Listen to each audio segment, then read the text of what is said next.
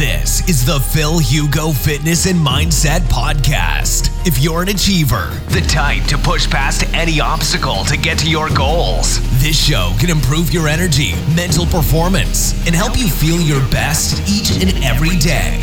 Now, your host, a pharmacist, personal trainer, entrepreneur, and he's here to improve your life and help you reach new heights through the power of nutrition, fitness, and mindset. Phil Hugo. Hola, hola, espero que están en una energía intergaláctica hoy. Bienvenido, es un privilegio estar conectado a través de este podcast.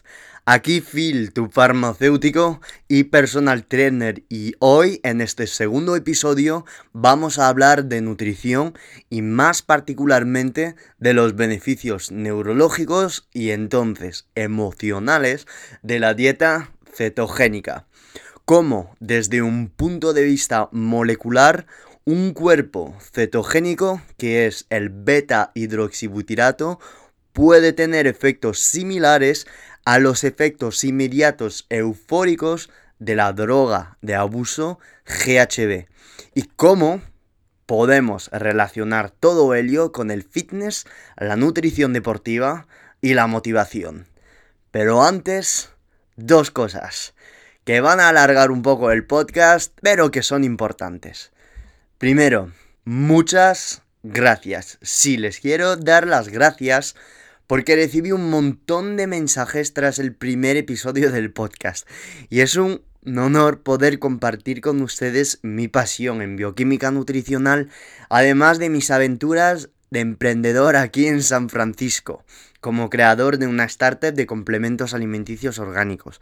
De hecho, usted quiere saber más acerca de mi background o mi historia, no dude en escuchar mi primer episodio donde os cuento el por qué, el cómo y los objetivos de este podcast. Segundo, este podcast se llama The Feel Hugo Fitness and Mindset Podcast. Y una palabra importante es mindset. No solo compartiré temas de nutrición deportiva y fitness, sino que como farmacéutico os quiero destilar, filtrar y decantar mi aprendizaje como emprendedor aquí en California. Todos los errores que cometí, que todavía me falta por cometer, para aportar el máximo valor a tu carrera profesional, hacerle ganar tiempo y motivarles a emprender. Aunque lo siguiente no sea relacionado con el tema del episodio, eh, como solo es el segundo episodio del podcast y que la mayoría de ustedes pues acaban de descubrir el podcast, me parece importante que sepan quién soy y por qué a lo largo de estos episodios relacionaré tanto el fitness y la nutrición al emprendimiento. Me van a decir, pero ¿qué me cuentas? ¿Qué me cuentas, Phil? Pues sí, efectivamente, eh, siempre he sido apasionado por algo que es cómo alcanzar tanto en el corto que en el largo plazo un estado de energía en el que nos sentimos feliz, motivado y en flow constante. ¿Por qué? Pues porque pienso que cuando uno conoce su cuerpo y sus emociones, y en un par de minutos sabe cambiar su estado de energía, pues se puede literalmente comer el mundo y entonces tender a su propio estado de felicidad. A mí lo que me interesa es el cómo conseguir este estado a dos niveles. Primero es el nivel macro, cómo cambiar sus pensamientos, qué leer, crear su propio entorno y también a nivel micro, qué pasa exactamente a nivel molecular, a nivel bioquímico en nuestra mente, en nuestro cuerpo, en nuestro intestino, en todo el cuerpo. Me parece alucinante. Entonces, a nivel práctico, mi propósito será solver constantemente cómo con la nutrición, los suplementos, el deporte, la respiración, la meditación, podemos influir en nuestra fisiología para optimizar nuestro estado energético, emocional, espiritual y así inspirar a los demás siguiendo nuestro propio propósito de vida. El emprendimiento es una forma de cristalizar su creatividad en un proyecto a través de nuestra paciencia y nuestra obsesión. Todo esto llevando a cabo un proyecto con impacto más grande que nosotros mismos. La idea de poder, de poder compartir esto a través de podcast o YouTube o las demás redes es espectacular, así que seguiré siendo transparente con el desarrollo de mi empresa, de mis proyectos aquí para aportaros valor. Pienso que hay mucha gente, tanto en España que en Sudamérica, muy, muy, muy genuina, que tienen un contenido ya espectacular o sea, colegas farmacéuticos eh, como Sergio Espinar, PhD famosos en nutrición, incluso hasta o sea, en España, en Europa, como Ismael Galancho, médicos, el doctor Antonio Hernández, que ha sido mi preparador mío para hacer fotos, y otros grandes preparadores, o sea, Fran Spin, Raúl Carrasco, con el que aprendí pues todo a mis 20 años de nutrición deportiva, con sus seminarios, atletas de CrossFit, triatletas, fitness, Incluso gente en España que ha llegado a ganar el Mister Olimpia Amateur, Alexi González, emprendedores en deporte, David Marchante. Bueno, paso, a pesar de ser farmacéutico, no quiero solo hablar de teoría. Pienso que en un podcast hay que tener cierta conversación con ustedes. Eh, pienso que un podcast es a la vez para aprender, pero a la vez para divertirse un poco. Eh, verán que en los siguientes episodios no quiero que tomen este podcast como una enciclopedia. Me parece aburrido completamente y a lo mejor os parecerá demasiado conversacional. Por supuesto, por supuesto, de lo que me digáis en comentarios, en mensajes y por supuesto haré los cambios necesarios para estar en una mejora perpetua y por supuesto adaptar mi contenido a lo que os mola. Además, pues seguro que os habéis fijado, y para la gente pues que eh, no haya escuchado mi primer podcast o me descubren ahora, pues espero que os va a gustar mi acento francés. espero que os encante, porque mm, a pesar de tener padres españoles, eh, nací en Francia, pasé 19 años de mi vida ahí eh, pasé todas mis vacaciones aquí en España desde niño y he estudiado mi carrera de farmacia en la Complutense, mi MBA también en el CEU en Madrid. De hecho, para los que quieran escuchar el podcast, para los que sepan inglés o francés, lo tienen disponible en mis dos otros canales de iTunes y SoundCloud. Eh, os dejaré el link en la descripción. También os podrá gustar uno de mis siguientes episodios, que será en inglés, que será una entrevista del doctor Clyde Wilson. Entonces, eh, no sé si en España es conocido, no pienso que no, y, o sea, yo lo, lo presentaré porque es que Vamos, Clyde Wilson es PhD en química de la Universidad de Stanford, es profesor de nutrición ahí, es especialista en farmacología de los alimentos, de los alimentos y en nutrición deportiva en la Universidad de San Francisco también, y lleva atletas con dieta cetogénica y con él pues hablaremos de ayuno intermitente, cetosis, cómo llevar a cabo, a cabo una target ketogenic eh, diet o dieta cetogénica ciblada y todos los impactos hormonales en atleta, cómo hacer un buen refit cuando estamos en low carb y todo esto. Así que decirme por favor en comentario las preguntas que queréis que hagáis al doctor y yo las haré perfectamente o también en mis redes y si sois interesados en escuchar el podcast en castellano, pues yo lo que puedo hacer es hacer un resumen y traducir todo el contenido en castellano y lo, y lo compartiré con vosotros, por supuesto. Entonces, vamos al tema de podcast. ¿De dónde vienen los efectos de euforia y de bienestar de las dietas cetogénicas cuando están eh, en cetosis? ¿Y por qué a nosotros, fan de fitness, de nutrición, eh, nos interesan? Pues porque como amantes del deporte y de la nutrición deportiva, y el éxito en torno a nuestros objetivos en cualquier ámbito, pues pienso que saber usar los beneficios de la dieta cetogénica nos ayudará a optimizar nuestro estado emocional, tanto sea para mejorar nuestra motivación cuando estamos en periodos de bajones, por ejemplo. Entonces este podcast, este episodio, ¿a quién va dirigido? Pues este episodio va dirigido a personas que están con dieta cetogénica o low carb también a personas interesadas en empezar una dieta cetogénica. Tercero, eh, a gente apasionada de neurociencia eh, os va a encantar el contenido. No solo voy a hablar de los hechos, sino que explicaré el porqué molecular y bioquímico de todo. Además, este podcast pues servirá a aquellas personas que pueden sufrir con leves síntomas de ansiedad, pero también síntomas depresivos, y ya que vamos a hablar de los efectos de los cuerpos cetónicos a nivel neuronal y todos los beneficios nootrópicos y todo ello, por supuesto, apoyado con estudios científicos. Y finalmente, em, las personas que pueden estar interesadas también son atletas. Atletas, tanto fitness, endurance, crossfit, triatletas, interesada en mejorar su estado anímico y ganar motivación, como yo llamaría entre comillas, por bioquímica nutricional. Hoy pues hablaremos particularmente de este estado de euforia.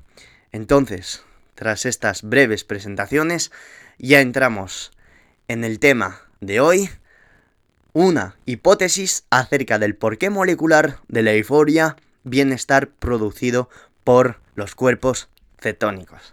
¡Let's go! Entonces, para ustedes que nunca han escuchado sobre dieta cetogénica, en los segundos siguientes aquí os explico muy fácilmente en qué consiste, qué tipos de dietas hay y en siguientes episodios explicaré en detalle cada uno de ellas. Podemos encontrar en redes en castellano contenido sobre dieta cetogénica, es cierto, y en mi opinión todavía hay cosas que compartir que no se han tratado profundamente, y será un honor para mí vulgarizar, hacer fácil la comprensión de este contenido y también hacer las entrevistas necesarias a expertos para ayudaros a llevar una dieta cetogénica y aportar todavía más valor. ¿Qué es la dieta cetogénica? Pues la dieta cetogénica es un plan de alimentación que presenta una ingesta muy muy baja de carbohidratos. En las dietas bajas en carbohidratos pues son eh, planes que generalmente reducen la ingesta de carbos a menos de 100 gramos por día. Pero la dieta cetogénica, cetogénica es la más estricta y limita la ingesta a menos de 50 gramos por día y preferiblemente a menos de 20 gramos al día.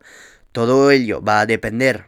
Entonces, a reducir la ingesta de carbohidratos, el cuerpo va a utilizar primero las grasas que llevamos en el cuerpo y pasar, gracias a reacciones químicas que se van a hacer a nivel hepático mayoritariamente y en otros órganos, a la producción de cuerpos cetónicos.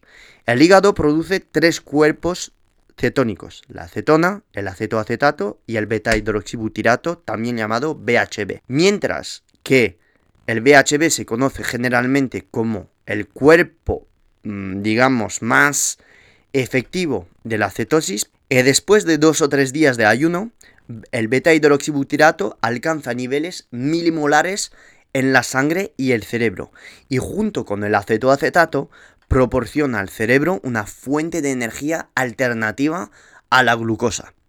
No estoy diciendo que en cetosis ya no hay glucosa en sangre, porque te morirías. Lo que pasa es que están los dos tipos de moléculas en sangre, tanto el beta hidroxibutirato que la glucosa, ¿vale?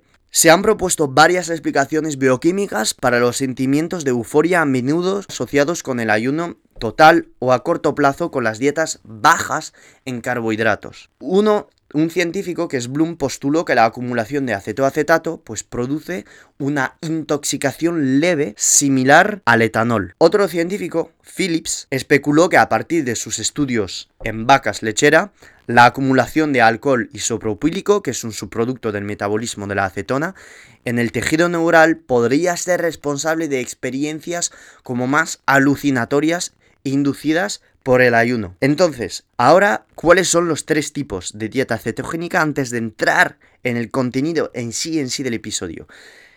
Y lo recuerdo, explicaré más adelante en los siguientes episodios estos tres tipos de dietas.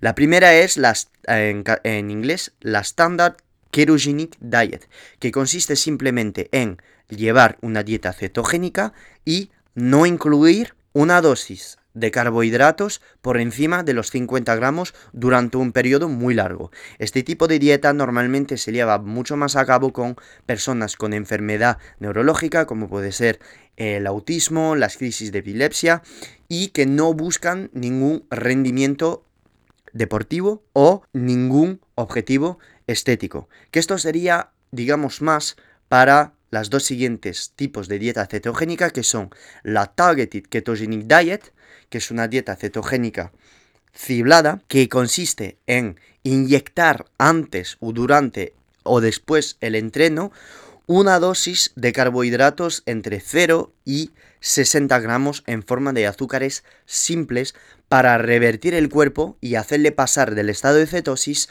a la quema, digamos, de glucosa para aumentar el rendimiento deportivo.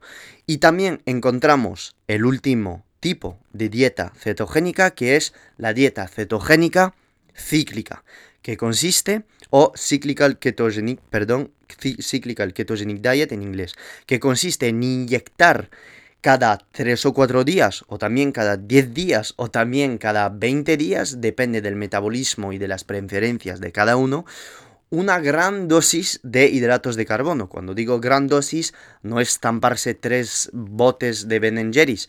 Consiste en hacer un refeed limpio con una fuente de hidratos de mm, medio índice glucémico. Puede hacerse con batata, puede hacerse con patata, puede hacerse con em, pasta para la gente que quiera que tome gluten. No voy a entrar en qué consiste hacer un refill, lo haré en un siguiente episodio con em, un proceso descrito por unos de mis eh, mentor virtual, digamos que es el doctor Lil McDonald. Os explicaré cómo hacer un refeed, cuándo y tal, cómo lo llevo a cabo con mis clientes.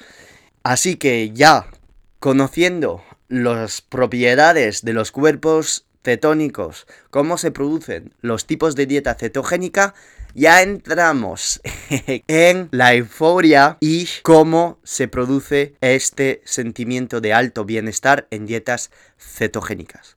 Entonces hablemos un poco de hipótesis, porque todo lo que os voy a decir me baso en un paper que he leído, muy interesante. Os dejo el link en la descripción para los curiosos y para la gente interesada en saber más y en eh, conversar conmigo acerca del tema, que a mí todo esto me apasiona muchísimo. Podéis conectar conmigo en mis redes The en Instagram, en Twitter, o Phil Hugo en Facebook, o también dejarme un comentario en mi página de YouTube mm, o en comentario en este podcast. Os dejaré todos los links en la descripción.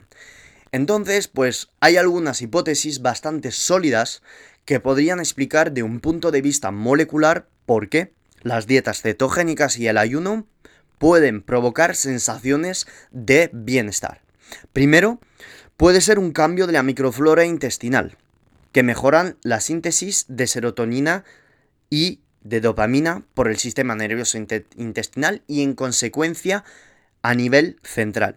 En este episodio no voy a abarcar esta explicación, ya que les quiero aportar un valor nuevo y que todavía yo no he visto en redes. Aquí, en este paper, el autor del estudio propone un punto de vista completamente diferente y explica que la euforia inducida por la dieta puede implicar la producción de beta hidroxibutirato y puede explicarse al menos por los efectos psicológicos bien conocido, cuidado con lo que voy a decir, de su isómero que es el GHB. Efectivamente, el GHB, esa droga de abuso. Vamos a hablar un poco sobre el GHB. El GHB se produce de forma natural vais a ver, es flipante, ¿eh? se produce de forma natural en el cerebro, donde puede sufrir una interconversión con el neurotransmisor cerebral inhibidor del ácido aminobutírico, que es el GABA. El GABA es un aminoácido depresor del sistema nervioso. Sin embargo, en los últimos años ha habido pues un creciente interés en el GHB en relación con su potencial como tratamiento para el alcohol, y la dependencia con opiáceos. La euforia y los otros efectos dependientes del sistema nervioso central pues se atribuyen principalmente a los efectos del GHB sobre los receptores GABA B, que son, para la gente que no sabe lo que es un receptor, un receptor es un, ¿cómo, explicarlo sencillamente? Es un montón de proteínas que se sitúan en una membrana plasmática, ¿vale? De una célula. También se pueden situar al interior de la célula, en un organelo y tal, pero para hacerlo sencillo, es un conjunto de proteínas que va a permitir el paso de una molécula que está fuera de la célula hasta dentro de la célula. También pues hay receptores que se ocupan del paso de moléculas que están dentro de la célula hasta fuera de la célula. No voy a dar aquí un curso de fisiología, pero así tenéis la idea, ¿vale? Entonces, los receptores del GABA B son receptores que están fuera de la célula, ¿vale? En neuronas y van a coger el GABA B y el GABA B va a difundir dentro de las células por un proceso que se llama una transducción, ¿vale? Los mensajes que tiene que pasar el GABA B, es decir, la inhibición del sistema nervioso. ¿Vale? Y entonces se dice que el GHB es un agonista del GABA B. Esto significa, en otros términos, que el GHB va a tener los mismos efectos inhibidores del GABA B, aunque sea más complicado, así tenéis una idea. Entonces me vais a decir, pero Phil, has hablado de euforia, no de inhibición, y la euforia no es una inhibición. Cuando se habla efectivamente de inhibición del sistema nervioso, es sinónimo de depresión, nos sentimos cansados, desmotivados. ¿Qué es lo que pasa? Que el GHB en los efectos inmediatos son una euforia. ¿Vale? Y luego después hay una fase de depresión, de inhibición del sistema nervioso, ¿ok? Entonces, el GHB endógeno se produce en concentraciones micromolares. Cuando se dice GHB endógeno es el que se produce por, digamos, nuestro cerebro en sí, ¿ok?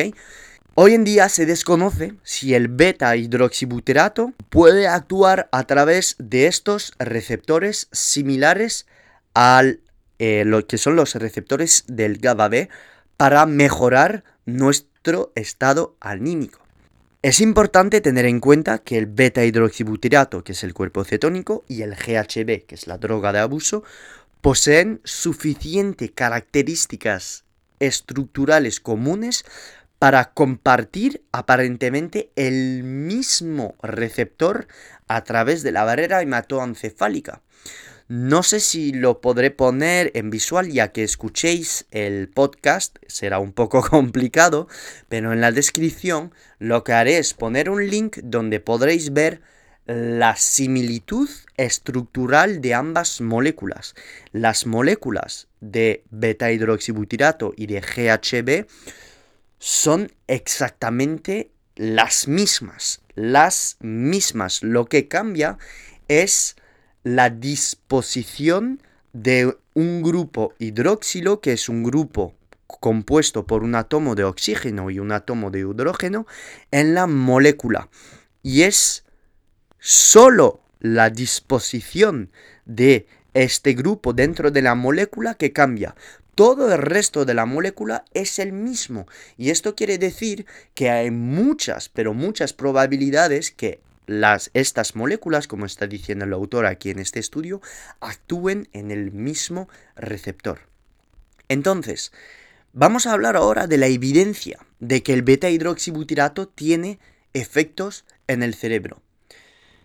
Existe una creciente evidencia de que las dietas cetogénicas tienen efectos antiepilépticos y neuroprotectores. Esto pues se sabe desde hace mucho tiempo. Estas dietas se han utilizado para tratar la epilepsia refractaria desde la década de 1920. Los estudios de cultivos celulares también han demostrado que el beta-hidroxibutirato protege a las neuronas en modelos de enfermedad de Parkinson y Alzheimer, así como en casos de hipoxia. Y algo que a mí, como farmacéutico, me parece increíblemente alucinante es lo siguiente. Teniendo en cuenta que los astrocitos, que son, un tipo de células em, neurales, ocupan la mitad del volumen del cerebro, y cabe destacar que estos astrocitos, como las células hepáticas, pueden producir grandes cantidades de cuerpos cetogénicos. Y se ha propuesto que los astrocitos pueden suministrar neuronas con cuerpos cetónicos y por lo tanto ejercer un efecto de protección neurológica. Además de actuar como un agonista para los receptores de GABA B, pues el beta hidroxibutirato, que lo recuerdo es un cuerpo cetogénico, podría ejercer efectos similares al GHB, que es la droga de abuso. Y eso de manera indirecta al mejorar la síntesis de glutamato y la producción de GABA, el glutamato y el GABA, que son dos moléculas depresoras del sistema nervioso. Mientras que la dieta cetogénica pues se ha estudiado ampliamente, en particular pues como una terapia antipiléptica, la actividad directa de estos cuerpos cetónicos sobre la actividad eléctrica neuronal pues aún está mm, poco documentada, eh, sinceramente. Yo he leído muchísimo, muchísimo de estudios sobre esto que me ha apasionado con ello de el impacto de estos cuerpos cetónicos en las neuronas. O sea, hay muchas cosas que dicen es benéfico y tal, pero haber dicho que es debido a algo particular, hay muchas opiniones eh, en la comunidad científica acerca de ello. Por ejemplo, al estudiar las neuronas del hipotálamo ventromedial de la rata, que es una parte eh, de nuestro sistema nervioso, central, eh, Minami y sus colaboradores descubrieron que el beta hidroxibutirato facilitó significativamente pues, la tasa de activación de las neuronas del ventrículo em, del hipotálamo ventromedial, perdón, de una manera dosis dependiente. Cuando se dice dosis dependiente quiere decir que al aumentar la dosis aumenta la actividad. Pero hay que matizar porque, por ejemplo, otros científicos eh, que son eh, Tío y sus compañeros, THIO, encontraron que el beta hidroxibutirato pues no alteraba la transmisión sinápticas en las neuronas del hipocampo de, de rata que es otra zona del sistema nervioso central.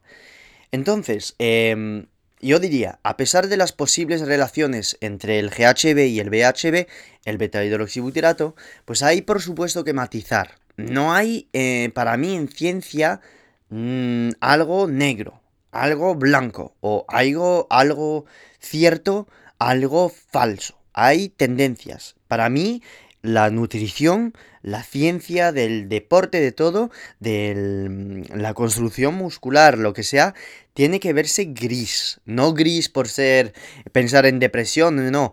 Pensar que hay cosas que pueden pasar matizando siempre. Y esto es algo que se ve mucho en redes en el día de hoy, o sea, en nutrición, nutrición deportiva y tal, se habla muchísimo, muchísimo de la vía emetor y la vía MK estos días, AMPK estos días, que son eh, la vía emetor, que es la vía eh, anabólica, y la MPK, la vía del ayuno, de la autofagia y tal. Y mucha gente mm, piensa, eh, a mí no me gusta criticar, pero que es, cuando está activada la vía emetor, que es una vía metabólica para la construcción muscular y la síntesis proteica, pues está desactivada la vía MPK. Pero ¿qué es lo que pasa? Pues que se, eh, no es el. No, no, pasa así. Eh, la vía MPK puede estar activada y la vía emetor puede estar activada también en periodos de tiempo cortísimos, porque todavía no se sabe si sí o no están la, ambas em, funcionando al mismo tiempo, si cuando se apaga una se apaga otra, se dice en teoría, pero al final nadie sabe si es verdaderamente cierto que del todo una vía se apaga y la otra se enciende. Eh, la persona que verdaderamente yo creo aquí en España nos podría eh, contestar, pues a lo mejor sería Ismael Galancho. Así que Ismael, si escuchas este podcast, pues infórmanos. Entonces, em, volviendo al tema del podcast. Em, el efecto de promoción del sueño, del GHB, que es la droga de abuso, no se observa con las dietas cetogénicas. Entonces, por eso hay que matizar, vuelvo a, decirlo, a decir lo mismo. Sin embargo, estas dietas a menudo pues, se asocian con una falta inicial de apetito, que es posiblemente relacionado con el beta hidroxibutirato. Y esto no se observa con el GHB administrado. cuando se hacen ensayos en humanos. Entonces, las diferencias en la potencia y la duración de la acción pueden ayudar a explicar las discrepancias en los efectos del GHB y del beta hidroxibutirato. También hay que tener en cuenta que mientras que el beta hidroxibutirato pues va a sufrir fácilmente la beta oxidación, que es un proceso em, de, entre comillas, para hacerlo simple, de producción de energía durante el proceso de quema de grasa, va a ser un potente sustrato productor de energía, mientras que para el GHB no se elimina a través de la beta oxidación y por lo tanto es poco probable que su metabolismo proporcione energía. Entonces, conclusión, este estudio y otros estudios que investigan si el, beta hidroxibutirato y el BHB comparten efectos comunes en la química cerebral y el estado anímico son totalmente justificados, especialmente si consideramos las similitudes estructurales del beta hidroxibutirato y del GHB, que es la droga de abuso. Entonces, ¿qué acabamos de ver en este podcast? Pues acabamos de estudiar los potenciales efectos del beta hidroxibutirato en el cerebro. Por supuesto, no hay que considerar que hay que llevar a cabo una dieta cetogénica como una cura oficial de un estado anímico depresivo. No estoy diciendo esto. Todo esto es solo una hipótesis que quiero compartir con ustedes. Muchas más explicaciones podrían explicar este efecto. También la mejora de la como la mejora, perdón, de la producción de dopamina por neuronas dopaminérgicas o la activación de la cápsula suprarrenal cuando un, organismo está con bajos niveles de hidratos de carbono porque la cápsula suprarrenal empezaría a producir muchísima, muchísima adrenalina. Y de forma general, se ha demostrado que las dietas bajas en hidratos son benéficas en pacientes con resistencia a insulina, ya que participa en desinflamar nuestro organismo, aumentar la sensibilidad a la insulina y mejorando el terreno anímico. La dieta yo la aconsejo como una transición, una especie de reboost metabólico y también para mejorar la composición corporal en pacientes que quieren cambiar su composición física, perder grasa y mantener eh, músculo en gente obesas, por ejemplo. Ya llegamos al final de este podcast. Espero sinceramente que lo habéis disfrutado. Esto pues es el inicio de una gran serie de tema acerca de la nutrición, el fitness y la psicología humana. Es un orgullo compartir con ustedes todo ello. Muchas gracias por seguirme y haberme dedicado estos minutos. Otros episodios de esta serie irán encaminados al ayuno seco, hídrico e intermitente que realicé, por supuesto, porque os quiero contar mis historias con ello, con todos los beneficios juntados a los de la dieta cetogénica.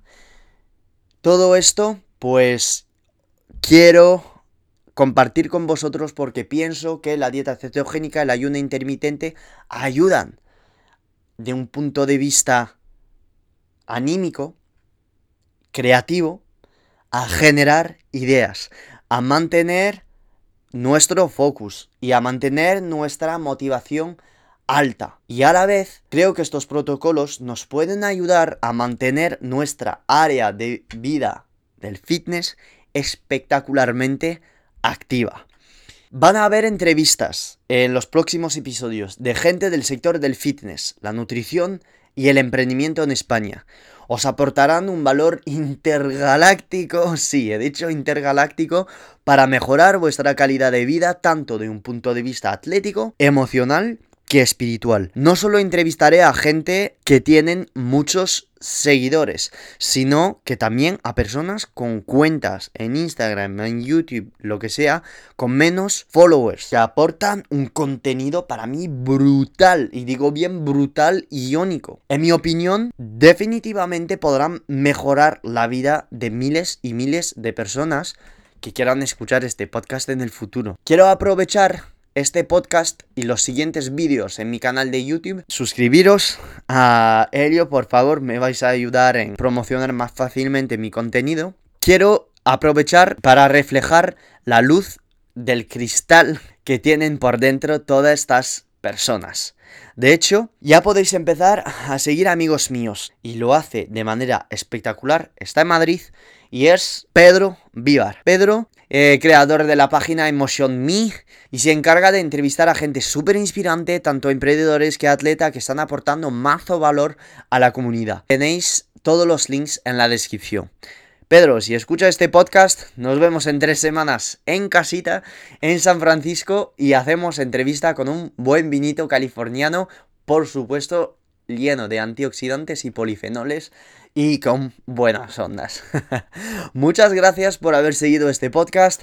Quiero que se queden ustedes con la máxima compresión de lo que os acabo de contar. Este episodio era bastante complejo, era un tema bastante eh, peculiar, así que en comentarios de este podcast o en mis redes, que sea en iTunes, Evox, eh, SoundCloud o Stitcher, no sé si en España se escucha mucho Stitcher para escuchar podcast, déjeme por favor todas las preguntas, eh, las impresiones de este podcast y será un privilegio contestaros y conectar con vosotros. Además, ¿qué es lo ¿Qué le ha gustado del podcast? ¿Le hubiera gustado saber más acerca de algo en particular? ¿Qué le gustaría escuchar en uno de los siguientes episodios? Cuéntamelo en comentarios o en mis redes y yo adaptaré mi contenido a lo que le guste más. The Phil Hugo en Instagram y Twitter y Phil Hugo en Facebook. Nos vemos en el siguiente episodio con todavía más energía. Un abrazo grande y como siempre que triunféis esta semana. Y sobre todo, privilege, mindset and empower your uniqueness. Bebeso. Chao, chao. This has been another episode of the Phil Hugo Fitness and Mindset Podcast. If you enjoyed the episodes, leave an honest review in iTunes so other like minded individuals can conquer their goals too. If you want more content and free info on how to take your health and athletic performance to new heights, visit philhugo.com to be on the cutting edge with the latest info in nutrition, fitness, and all things performance mindset.